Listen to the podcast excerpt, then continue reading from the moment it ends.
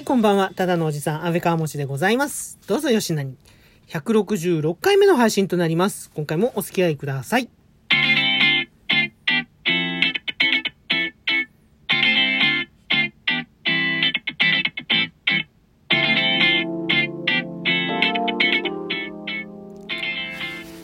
本日3月22日、ついに東京もですね、桜が満開を迎えましたと、気象庁の発表がありました。ね今年は早いですね、桜咲くのも。ね桜だけじゃなくてね、ふとこう足元にね、目を移せば、ほんとあとはもう、タンポポだとか、芝桜だとか、ね、もう雑草にしろ、なん、でしょう。植木の花、植木鉢のお花にしろ、みんなね、開くのがね、早い気がします。そしてあの、我が家ではですね、祖母、母、そして私と受け継がれた君子蘭の方がですね、今年もつぼみをつけました。今日はそこの君子蘭についてお話しさせていただきます。どうぞお付き合いください。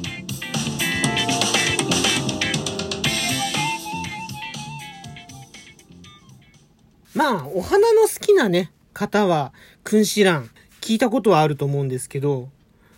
あんまり興味のない人って、君子蘭って何？どんな花？って言われちゃうと思うんですよね。なので、こんな花です。ということで、トーク詳細の方に後ほど詳しい説明は URL の方、ページの方をですね、ご紹介させていただきますが、そう、その君子蘭というね、このお花というか植物がですね、結構長寿なんですよね。ものすごくね、長くちゃんと育ててると長く持つんです。で、比較的ものすごい強い、あの、結構根性のある 根性のあるっていうか、うん、なかなか生命力のね、強い植物なんですけど、これがね、ただ、生命力はものすごく強いんだけど、花を咲かせることがとても難しいとされてるんですね。で、冬の寒さにとても弱くて、あの、冬はこう、家の中に入れて、で、夏は外に出して、みたいな感じで、そのちゃんとね、管理をしてあげると毎年花をつけるらしいんですよ。ただ、これがですね、祖母の時代はね、ちゃんとそれをやってたんですけど、祖母が亡くなってから、あの、母がそれを受け継いで、ね、育ててたんですけど、もうね、株がね、ものすごく大きくなっちゃって、植木鉢をね、大きいのに交換したら家の中にもう入れなくなっちゃったんですよ。それで、仕方なく玄関の外のドアの脇のところに置いてまして、で、あの、もう、なんというか、もうそこにもう、でーんと構えてるんですね。で、なかなかね、動かすことができなくて。で、もう外にもうずっと出しっぱなしでしょ？だから冬のね、寒さの中もね、なんとか頑張って頑張ってって 言いながら、うん、とこらえてもらってた感じで。だからね、もう20年近く気づけばね、お花を咲かせることがなかったんですよね。なんですが、去年から、なぜかですね、お花を咲かせるようになりまして、今年もね、気がついたら、つぼみをね、いっぱい出してるんですよね。あの、いっぱい膨らませてるんですよ。ま、特にですね、ちゃんとこう世話をしていたわけでもない。ただただもう毎朝こうお水をあげて、たまに肥料をやるぐらいなもんだったんですけど、それが、ね、外に要は出しっぱなしで、その放置したまんまでお花をつけるっていう。これはね、結局それだけ、去年も今年も冬が暖かかったっていうことなんだと思うんですよね。うん。まあ、そんな感じでですね、今年も君子蘭が花をつけまして、つぼみをね、膨らまして、で、あとそうですね、あと数週間したら綺麗なね、真っ赤な花がね、咲くんじゃないかなと思っておりますが、ただその20年間ね、花をつけてなかった。約20年間花をつけてなかったっていうことで、去年は本当にびっくりしましてね。で、ちゃんとその育ててたわけでもないというのはもう先にお話しした通りなんですけど、そんな状態で、もうほぼお水と肥料をやる以外は放置状態でお花をつけて、ちょっとこれはなんか、何、何かを、何かを知らせたいのかしらって。ちょっとミステリアスだね。怖くもあり、楽しくもあり。なんかね、そんな気分だったんですよ。で、また今年もつぼみを出してきて、あ、やっぱり暖かさだったんだな、暖冬のせいなんだなと思ってたら、去年は一つの株しかお花を出さなかったのが、今回はね、三つの株がね、お花を出してるんですね。えーってちょっとさすがにね、ちょっとびっくりしましてまして、いや、これは何かあるのかもしれない。何かを伝えたいのかもしれない。ひょっとしたら嫌なことかもしれないし、不吉なことかもしれないし、でもひょっとしたらハッピーなことかもしれないし、ああ、もうどっちだかわからない。怖いってなってたんですけど、まあそんなことをね、お花好きのね、友達にね、この間、ちょっとね、電話をしたらですね、うん、それはきっと、お花が喜んでるんだよ。あなたのことを喜ばせようと思って一生懸命頑張ってるんだよ。そう思いなさい。みたいなことを言われて、少しこう、ほっとしたようなね、気持ちになってます。まあよく植物はね、あの、話しかけてあげるといいってね、あの、よくこと、人間の言葉とか、そういうね、気持ちだとか、表情だとか、そういうのがわかるんだって、よく言われてまして。で、まあ、うちの母もね、なんか、よくまあ、話しかけてはいないけど、よく頑張ったね、ぐらいはね、よくやってたんで、まあ、私も真似して、毎朝こう、水をやるときには、おはよう、今日も寒いね、とか、今日は暑いね、とか、今日も頑張ろうね、一緒にね、そんなことをね、少しだけね、話しかけながら、お水をやったり、肥料をやったりしてるんですけど、まあ、それがね、もし、その本当にお花が喜んでるんであれば、うん、いいかなとも思うし。ちょっとね、ただでも思うんですよね。あの、結局祖母から受け継いできたお花っていうことで、なんだろう、3年前にね、突然母が亡くなって、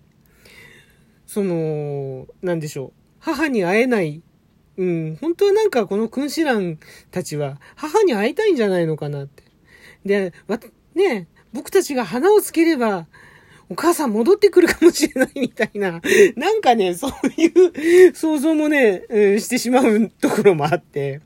うん、なんか、そうだったらちょっと嫌だな、みたいなね。うん、ちょっとかわいそうだな、なんて思ったりもして。うん、まあでもそんなことをね、思わせないように、いや、きっと喜んでくれてるんだと思ってね、僕を喜ばせようとして、感謝の気持ちを伝えようとしてくれてるのかもしれないってこう、もう思うようにして、これからもね、お水をあげていこうかなと思っております。まあでも本当にね、花とか植物ってのは不思議なもので、見る人が見るとね、本当にあの、なんでしょう、植物の持つ感情というのが、本当にわかるらしいですね。なんかスピリチュアルな人たちもそういうことを言うんだけど、そうじゃない、本当にこう、なんでしょう、植物愛好家の皆さんというか、ね、そういった方々も花を見れば、その花が何を考えているか、その植物が何を考えているかわかるっておっしゃるんですよね、皆さんね。うん、なんかその さっきの母に会えなくて寂しいんじゃないかっていうね、そんな想像力は私はあるくせに、花を見ても、その花が何を思ってるのか、植物が何を考えてるのかがね、全然わからないんでね、なんかね、ちょっと困っちゃうんですよね。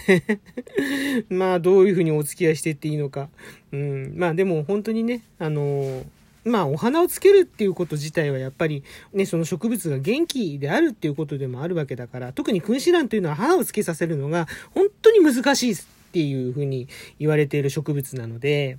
うん、そうやって考えてみればまあ、悪いことではないのかなと、そういうふうには思いますね。はい。だからこれからも本当にお水をねあげるときは今、今まで以上に気持ちを込めて、おはようって、今日も頑張ろうって、一緒に頑張ろう。生きていこう。って。なんかね、そんなことをね、話しかけて、なんか花に囁く、なんかブツブツと一人で囁く、変なおじさんに見られないことをね、祈りつつ、うん、ちょっと周りを気にしながらね、そうやってね、これからもお水をあげて育てていきたいかなと思っております。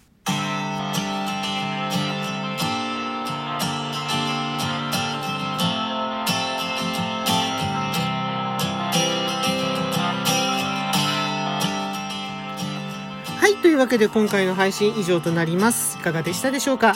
例によりましてリアクションの方いただけましたら幸いでございます。ハート、ネギ、スマイル、それぞれのボタンをダダダダダダダダダダダッとですね、いつもよりほんの少し気持ち多めで押していただけると大変嬉しいです。ぜひよろしくお願いいたします。そしてお便りの方もお待ちしております。お便りご紹介させていただく際には、喜びの舞を踊りながら、お返しトークの方、収録させていただいております。こちらの方もぜひよろしくお願いいたします。いやー、しかし本当にね、今年の春は何でしょう。いきなり来た感じもするし、そうかと思えばね、夕べなんかめちゃくちゃ寒かったんですよ、東京。あの思わずね、ブルブルっと寒くてね、目が覚めちゃって、うん、そこからなかなかね、寝つけなくて、